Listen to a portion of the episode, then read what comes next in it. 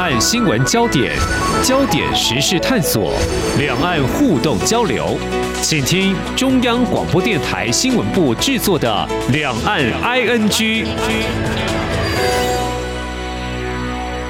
听众朋友，你好，我是黄丽杰，欢迎收听两岸 ING 节目。在台湾呢，收看影视节目，那么从早期的这华视、中视跟台视这电视的老三台，到后来开放第四台就有线电视哦，那么可以收看的频道就有上百个。那么谈到呢，这这几年的数位汇流时代呢，这影音媒体又不断演进哦，影音内容就可以啊、露出很多的平台，也日益多元。最近呢，家人在闲聊的时候就谈到哇，一个最新的新闻哦，美国迪士尼集团决定哦，将在台湾经营的卫视中文台、卫视电影台，还有国家地理频道等等，有十一个频道陆续要从今年十月到明年的一月就要关台了。当时听到我说。啊，我自己喜欢看的节目要从哪里才可以看得到啊？嗯、我的收视的习惯可能要被迫改变，开始来搜寻。至于供应端呢，哎，开始可能会进行市场洗牌了哦。不过有业者呢，他们超前部署哦，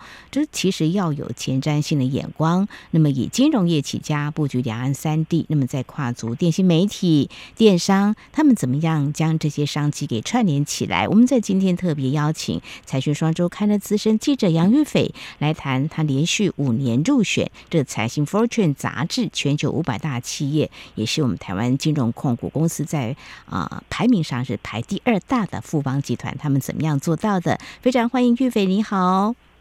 主持人好，嗯，好。谈到富邦集团开始发迹是一九六一年哦，那其实大家会比较有深刻的印象，就是不是就是呃银行吗？金融吗？还有产险吗？对，其实他们也有不动产呢、啊，还有刚才我提了这么一大段的电信媒体啊，甚至他们也有在耕耘文创跟公益的领域。好，怎么样一步步成为汇流之王？今天是我们特别要来谈的一个重点，好像是从二十年前左右就开始呃踏入到这样子个领域，是不是有一些布局了？哦，玉飞，对，其实可以发现，最早在一九九七年的时候。他就有参与电信业的投资，那时候像，呃，泰电集团啊、富邦啊、长荣啊，他们一同出资成立，那时候叫太平洋电信，然后是以台湾大哥大为品牌。但是你也知道，就是在大家群雄割据的时代，然后大家也知道那时候，比如说像泰电啊、力霸东森啊，有很多财务上集团有些风风雨雨之后，其实你也看到有些人退出，那有些人可能就消失了。嗯、但是富邦集团它还是很坚持的一直投资下去，所以在二零零三年的时候，可以发现。蔡明忠就是正式主导了台湾大，然后成为台湾大的董事长。那个时候开始，他们就更加积极在投入电信这一块的领域。对他们来讲，一开始当然就是就是基础建设嘛，嗯，那它有稳定的现金流。嗯哼哼。不过，其实可以发现，没多久，其实隔年他就成立了 MOMO，就是富邦媒科技。那时候是他先投入的是电视。购物，嗯，对，所以其实，哎，这时候他开始介入媒体频道、购物、零售这里的经营之后，其实我觉得他有些刚好也是有遇到不错的经理人，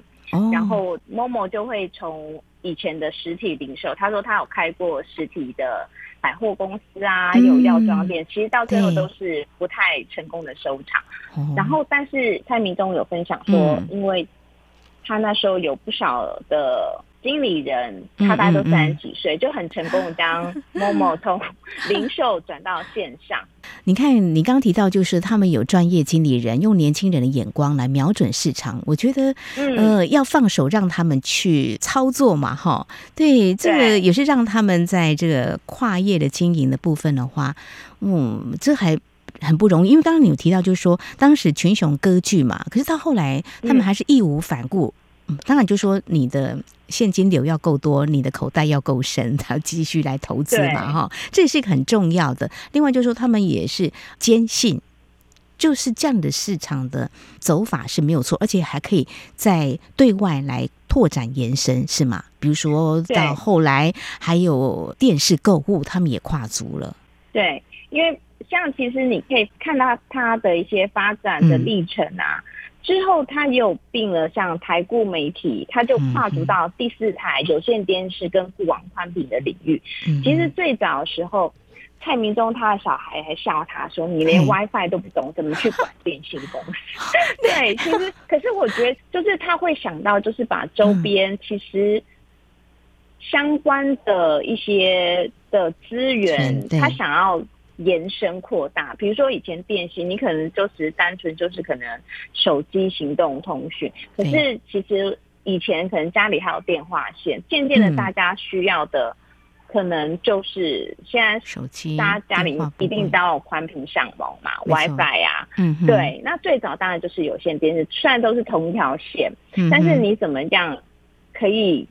深入，就是从户外。当你走到家庭的时候，他也想要让这些消费者用到他的服务。我觉得蔡明忠就开始在思考这个整个 ecosystem 他要怎么构建。嗯，所以即便他的孩子笑他说 WiFi 都不懂，但是呢，他呃却已经嗅到未来的市场的一个商机，就是一个比较智慧化的一个家庭，从一个线的延伸啊，所谓线就是电信方面的网络的延伸，它就可以发展出很多。未来他可以去掌握的一些市场哈，那么从这里看起来，其实哎，应该除了就是说自己呃在本业做得不错，有嗯非常深的口袋，所以他在拓展他们的事业版图方面有没有一些策略？比如说并购会不会也是其中一个？我这么问是因为其实很多家族企业好像有时候会采取这样的做法。嗯。嗯，可是，呃，我们可以发现到比较特别，嗯、像有线电视或电信行业，嗯、它都是比较像是管制性的，它在投资上面有党政军条款限制，嗯哦、是。是或者是电信法，或者是什么电信三法，它有很多法令的限制。嗯，所以其实如果以金控的体系来讲的话，其实它是比较敏感的角色，所以我们可以看到它有几段的历程，比如说。他把富邦煤本来是富邦金持有富邦煤，然后他就把它转到变成台湾大的子公司，嗯、所以现在反正是台湾大是富邦煤最大的母公司。嗯、然后像他并购了凯擘，他也是用蔡明忠跟蔡明熙个人私人的名义去另外成立一家投资公司，再去持有它。嗯，那因为有时候公平会会对于这种市场独大会比较抗胜，嗯、所以其实。虽然目前看起来就是台富跟凯富的大股东是不一样的人，嗯、但是其实他们还是都是属于所谓的富邦的整个集团的体系，所以这个部分他们开始就要想说，既然他们拥有这么多不一样的投资跟跨领域的事业布局，蔡明忠其实那时候就有分享说。同业应该都很羡慕我们，因为我们跨了很多领域，拥有这么多的数据。嗯、那数据就是黄金，它等于就是坐拥金库。那是他两年前分享的一段话。不过现在回头看，他其实会在想说，到底这些数据要怎么把它汇流起来？是，嗯，对，让这些数据可以真正的带来实质的。营业额或是获利，那他们就想到聚合为一的一个策略，然后还有他们就是锁定你刚刚讲那个 T I M 台嘛，就是电信，然后网络媒体跟 e commerce，就是这四个，嗯，怎么去串出来有一些不一样的方案。那现在比较他们积极在推动的，像 Mobi 多的专案，就是台湾大的。用户如果他要续约的话，嗯，那针对比较高资费的续约的客户，他们会推出 Mobi 的回馈。哦、那因为以前续约不是都可以拿赠品嘛？对。但是对于这些客户来讲，我可能我就不要这些赠品了。嗯。那可不可以有别的东西？嗯。所以他们才想，就是三年前就推出这个方案。然后你拿到这个 Mobi，你还可以去某某购物。去网站上面消费，对，去消费去折抵，然后如果你消费一定的金额，又有更多的回馈，甚至还可以折抵其他的像电信费用，或者他们两年前在布局的 Disney Plus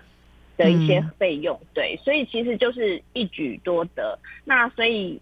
可以看得出来，三年来就是这个专案的用户已经突破六十万户，嗯，而且就是在 Momo 的营收已经达一成，这效果非常惊人。哦，所以蔡明忠对于这样子的一个策略，他也是很乐观其成。他觉得以后的贡献会像滚雪球一样，会越滚越大。那希望以后可以推到像很多企业的员工福利金啊，嗯，然后不再只是说只是靠消费让这个 Mobi 的存量变多，他喜欢再推广到其他更多元的业务。嗯，好，你刚刚提到这个 Momo 购物，我先分享一下。我因为我前阵子跟团到了马来西亚，当地的导游是华人，他的祖父母来自广东，太太是福建人。他有几次到台湾旅游，就分享他对台湾观光的经验。不过更有意思的是说，他很幽默的在车上帮司机。卖一些啊、呃、产品啊，因为是司机是马来人，就帮他推销商品啊哈。那就是说，哎、欸，我们支持一下啦。司机呢很认真啊，可以赚一些外快，因为他的薪水不多。好，我们就很支持啊。最后他说：“哎呀，很感谢我们的捧场都卖光了。”就开玩笑说：“哦，Momo 台倒了。”然后意思说，其实不是啦，是因为卖得很好，就电视购物台哈。我想他会这么说。我想一方面是因为拉近跟台湾的距离，另一个就是我想 Momo 也很有名。然后，所以应该是做的不错，所以他会用 Momo，所以富邦美女某某也真的是独占鳌头了。他呃也有蛮多的这个会员数。不过我想问玉斐啊，叫你们呃有机会去采访他们的呃经理人啊，或呃蔡明忠呢谈到他的一个经营的心法，他原本这个不太懂，他的孩子呢还笑他哦，但是他怎么会有办法脑筋转换的很快，就瞄准这样的市场？他会不会觉得在这中间过程当中，其实他是善用经理人吗？还是怎么样？嗯，对，他除了善用经理人，其实他在 Momo 这一块经营，他其实以亚马逊为他学习的一个典范。嗯，所以他会去 follow，嗯、呃，也不算是 follow，但是他会去观察亚马逊他做了一些什么决策，嗯、做了什么布局。嗯，像几年前他就有分享说，他看到亚马逊的资本投资居然是超过 Google。那当然，亚马逊当然有很快是那个资料中心，但是他没有想到亚马逊居然要自己盖物流中心。嗯嗯嗯，所以他觉得，嗯，身为一个购物平台的业主，我为什么要自己花大钱？之后他才体悟到，原来物流时间还有消费者的购物体验，所以他也决定自己盖物流中心，而且一个比一个大。哦，然后所以才会有所谓的，比如说。北北基还是新北市地区，嗯，就是你一定可能几个小时之内就拿得到，就是因为它有强大的一个很有效率的自己的物流中心，它不需要其他人配合它。对，那因为你知道电商其实是一个非常微利的产业，其实仔仔细看 Momo 的毛利大概不到十，然后最后的净利也是在三 percent 左右，所以是它必须要靠。很大量的用户，然后不断的去消费，对，嗯，所以我觉得这是他那时候看到亚马逊的一些做法。那他最近有分享，就是他觉得，哎，最近他有一件事情做的比亚马逊快，就是刚刚我们讲的那个 Mobi 多的，就是电信跟电商的结合。嗯，因为他说最近他也看到亚马逊有宣布跟美国两家电信业者合作，嗯，然后也想要一起结合推一些多元或价值性的服务。他那天其实蛮开心，就是哎、欸，嗯，这个部分我们好像走了比亚马逊快一点。呃，概念跟观念做法已经超越，所以刚开始是参考别人的做法，那最后再去看看，其实，在台湾或许有些我们也可以做，就是在相关的法定也要松绑，它才可以做嘛，对不对？因为之前有些嗯数据这种东西，就是变成说，像台湾大不可能直接去取得 Momo 的会员嘛。因 为每家会员，因为像个资法问题，所以我觉得就是拥有这么多会员，但是这些会员你要怎么去利用它？但是又要按照法令的规定，比如说他的金控的会员就不可能，哎，对呀，全部让，对，这是跨领域的，它是不能移转还是怎么样？可是你拥有这么多，要怎么让他们合作，产生新的火花？没错，我觉得这是接下来他们很想思考一件事情。那如果从讲完电商之后，其实我们可以回头刚刚主持人提到那迪士尼，对，就是一刚开始就提到这个迪士尼频道，富邦集团有可能会抢得一些商机，这个部分又怎么样来看呢？玉飞比较特别是，像他很早，大概在二零一二年的时候就推出了那个 My Video，其实 My Video 就是 OTT，就是串流平台，就是把所有的，比如说你可以在上面看影音啊。或者是搜寻东西，甚至是玩游戏，他那时候就开始推出 My Video 这个东西。他自己经营了之后，就发现其实内容还蛮重要的，所以他其实有陆陆续续成立一些公司，想要丰富他的内容。他们甚至自己出资，当然不是每部片他们是百分之百投资，所以这三年来他们大概花了三亿在投这四十部的戏剧，哦，还有像影片这样子的。嗯哼，所以他们就觉得，嗯，内容很重要。嗯，之后刚好也遇到迪士尼，他非常积极，想要在 OTT 市场这边对积极布局嘛。因为我们知道看到像 Netflix 啊这些都非常积极，最早台湾还有爱奇艺嘛。是，然后所以这种串流平台兴起之后，这也证明他们当初为什么要成立 My Video 这样的想法是对的。嗯，因为其实你现在。进到家里面，对，那天我们有采访到台湾大总经理林志成，他就分享他自己的小孩，嗯、其实他小孩是不看电视，嗯，但他小孩会利用所有的 device，比如说他的平板。嗯，然后他的手机去看影片、玩游戏，甚至还有用一只耳朵在听音乐。对，所以他就说，其实进入家庭之后，嗯，既然第一个影片的部分，你的收视的习惯开始在改变了。嗯，对，尤其像串流平台，甚至现在最近很流行，不管大家小孩喜欢这种看短影音啊，其实就跟。大家知道有线电视的这样的收视习惯不一样，而且我没有统计，从二零一七年第三季以来，嗯、台湾的有线电视的用户数是逐年下降递减。嗯嗯，对，但每年平均至少有两趴的衰退幅度。哇！而且这一波如果迪士尼将十一个平台都下架的话，其实大家还蛮担心明年会有一波新的剪线潮。哇，那剪线潮，那对富翁来说的话，他们不怕。对，因为他们刚好就是两年前取得那个 Disney Plus 那个 OTT 的一家电信代理，嗯，对，哇，真的很不容易哦。所以他就是你看，两年前他刚好搭配着迪士尼积极在抢攻 OTT 市场的策略布局，然后他们一起合作。所以其实像我身边有些人就是直接在手机上就 Disney Plus 的那个 App，然后只要进去，然后就可以透过手机或平板，它可以同时一个账号，然后可以多个 device，对，或者是分享给几个人可以使用这样。嗯，影视的收视习惯真的有很大的不一样。刚刚有谈到数位汇流，过去大家可能会紧盯电视，现在不需要了。过去大家也会有家里头的电话，刚才我们提到，现在也不需要了，真的都一再改变。所以这些供应端的。投资业者呢，要有眼光呢，才有办法去抓住呃消费者的需求。有时候就是看下一代他们想要什么，然后也可以让他的商机呢往更多元来做一些布局。所以他们在二零二一年那个时候就成为迪士尼在台湾独家电信的营运商，他们跟他合作，所以嗯往这个市场跨出了一大步。所以难怪 您会分享说，呃，蔡明忠会说哇，他们把这个。很多数据变成他们的这个钞票黄金啊，所以呃，这个未来他们抢滩这个智慧家庭，呃，会更有自信，可以这么说。对，因为他们现在就是有电信嘛，然后有宽频，然后它有 OTT，那又有电商，尤其像以前第四台这种东西，一般人会很习惯有人进来家里帮你。检查你的你的线路啊，嗯、然后你的第四台啊、机上盒啊是是不是有问题？嗯，所以其实他觉得这个部分的优势，他想要利用到可以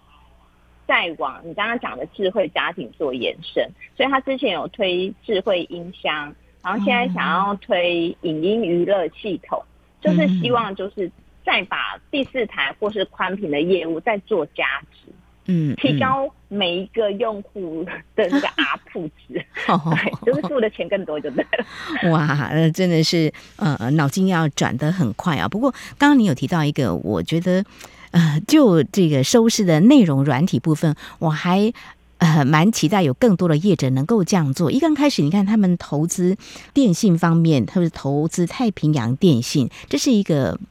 硬体方面。后来他们也慢慢就说要充实它的内容，来支持我们这个文创影视方面。我觉得最近有很多的影片都还拍的不错。你说他们投资有四十部左右是吗？戏剧是不是有这样的支持？呃，对，戏剧加影片，因为它除了。这些戏剧啊，它还有针对一些特殊的职人、嗯、做一些比较短的影片，哇，然后介绍这些职人的一些比较特别的工作经历，或是他们的生活经历。对。然后林之晨呢也有分享，其实一开始是以消费者为导向，当然是希望可以创造更多的内容，让消费者加入他们的平台，但最后他。觉得哎，其实可以扶持台湾本土嗯优质的戏剧的团队，其实也非常的重要。因为他就说，早期在百老汇的时候，其实很多的剧组其实他们是没有钱的，所以他们经常会去纽约的银行家找钱。嗯，所以那时候所谓的天使投资人，就是缘起，就是从百老汇出来。其实他那天分享，我们就觉得哎。好特别哦，然后他就应用到他戏剧这个部分。他说剧就是这样，其实有时候要成功或者是要票房，嗯、你在拍的时候，其实你没有办法预期你的票房会有多好。是，有时候这个就是不见得你你可能投资个十部，可能红的只有一两部。嗯，对，所以他到最后他觉得，其实透过这样的方式去发掘更好的人才或剧组团队，然后。也为了台湾的影剧的产业，嗯、就是尽一份心力。他就说他想要拍那个《火神的眼泪》啊，嗯、就是他朋友都有回馈，嗯、就是说我还没有想到打火英雄这么辛苦，然后就会更高度佩服。以前可能觉得哎、欸，好像没有什么，但是他们说看了之后就反馈给他，他自己就还蛮感动的。嗯，非常谢谢玉斐你的分享，真的，我特别提这一段也是之前也有机会在采访线上，嗯，我记得文化部嘛曾经鼓励，就是我们的业者能够投资在戏剧方面的这个拍片的内容，原本很开心，后来发现好像。也难以成器，以后就觉得有点难过，就觉得哎，台湾的戏剧也可以拍得很好。当我们在观赏很多国外的戏剧，还有在亚洲的一些影视作品都拍得不错，我想台湾也应该有人才，但是就是没有人来支持啊。所以嗯，很开心，就是台湾大的总经理林之晨，他愿意呢啊。试试看啊，来支持一下。那他也自己感受到这种回馈，可能也超乎他预期，可能会给他更多的信心吧。哈、嗯，就会来这样做哦。哇，再想不到一个以产险啊，这个金融业起家，那跨足到这种简单来讲就一条线的网络，那么可以连接到这么多，真的很。不容易，就是他们举的电信网络，还有媒体娱乐、电商服务等等，他们都把它串联起来哈。那当然这样做的话，嗯、我们就看到我们台湾的产业发展的一个非常了不起的一面啊。当然，呃，这个政策啦也是慢慢松绑，也是因应整个时代的潮流啊、呃，它有一些新的演变，但是他们也抓到这样一个商机哦。那呃，以金融跟产险起家，他们现在跨到这个部分的话。呃，或许听众朋友也会跟我一样有同样的好奇。那他们在这方面的比例的话，他们是会做怎么样的经营策略的一些布局调整呢？过去政府有要求要产金分离，嗯，所以目前金控还是归金控，因为金控的董事长是蔡明兴嘛，是，所以蔡明忠是挂整个富邦集团的董事长，但是金控的部分。嗯就是蔡明忠就没有挂任何的职位，所以现在蔡明忠是比较负责的，就是台湾大富邦媒，就是接下来他想要打造的一个汇流的一个大王国这样子。所以他们目前就是金融跟产业，它还是分离的。嗯、对，这是政府的一些规定。嗯、那以后，但是我觉得集团要怎么合作，我觉得他们应该会有一些想法啦。对啊，嗯嗯嗯嗯，好。那目前看起来，他们看到都是商机。他们有没有谈到一些他们觉得蛮有挑战，但是对他们来讲也是很有意思的一种尝试呢？在你们采访过程当中，嗯，嗯那天股东会其实我有在现场，台湾大的股东会，嗯，然后相较于其实其他两个。大的电信业者，他们接下来就是从五家变三家的时代嘛。嗯，可是可以发现，其实台湾大过去二十年来，它的营收虽然是几乎是逐年成长，但是它的获利其实是没有跟着同步成长的。那一方面，可能中间有像四 G 或五 G 的投资，嗯，然后再来就是，虽然 MOMO 这个小金大金鸡的营收很漂亮，嗯、但是它的获利。事实上是没有跟着营收同步的成长，嗯，但是蔡明忠他觉得他们现在也看到这样的问题，所以他们很想要扭转市场对他们过去可能只是配发稳定的现金股利呀，防御型的公司，他也想要当成一家成长型的公司，所以他现在也想办法。让 MOMO 看获利的改善情况可不可以再加速？嗯，那电信的本业当然就是，如果他有讲只是死守的笨水管，不发展更上层的业务，其实势必就是低成长。嗯嗯，他也看到一些，他觉得他们现在布局比较比同业落后的地方，就是我们刚刚提到的固网宽频，就是家用的部分。嗯，家用的部分其实他们现在。以他们第四台的台固这一家公司来讲，其实今年第四季它的宽频的用户其实就会超越第四台，其实这还蛮有指标性意义的，就是表示每一个家里面我付钱，现在付给宽频的，接下来会高于第四台，它会开始出现一个黄金交叉。对，那。因为消费者的使用习惯比较特别，是就是因为我们接下来有什么四 K 啊、八 K 的影片，嗯嗯，那大家如果在很多 device 上追剧或看影片，如果家里有可能在五六个人以上，然后同时间都要用这么高画质的内容的话，其实它的频宽就会有问题。没错，所以他们接下来很想要，第一个就是当然持续扩大家用宽频的用户之外，那每个家用宽频在使用那个频宽的容量有没有可能从一百？再拉到两百、三百，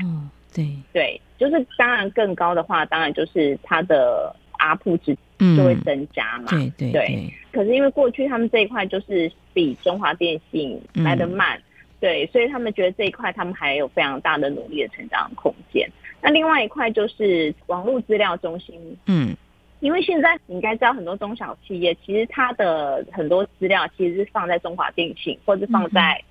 一些电信公司的机房里面，不见得是自己公司来 maintain，嗯，所以像他有在看这一块的生意，但是因为他们这块布局也是比从业来的慢，他就有在想说，到底这个 moment 就是因为接下来有讲 ESG 嘛，啊，如果他要大量投入这种资料中心的代管啊，或是直接经营的话，第一个投资成本也不小，然后因为他有能耗的问题。所以他也在思考这一块业务怎么去进行，然后他的方向是什么？这也是他那在分享说，他觉得现在。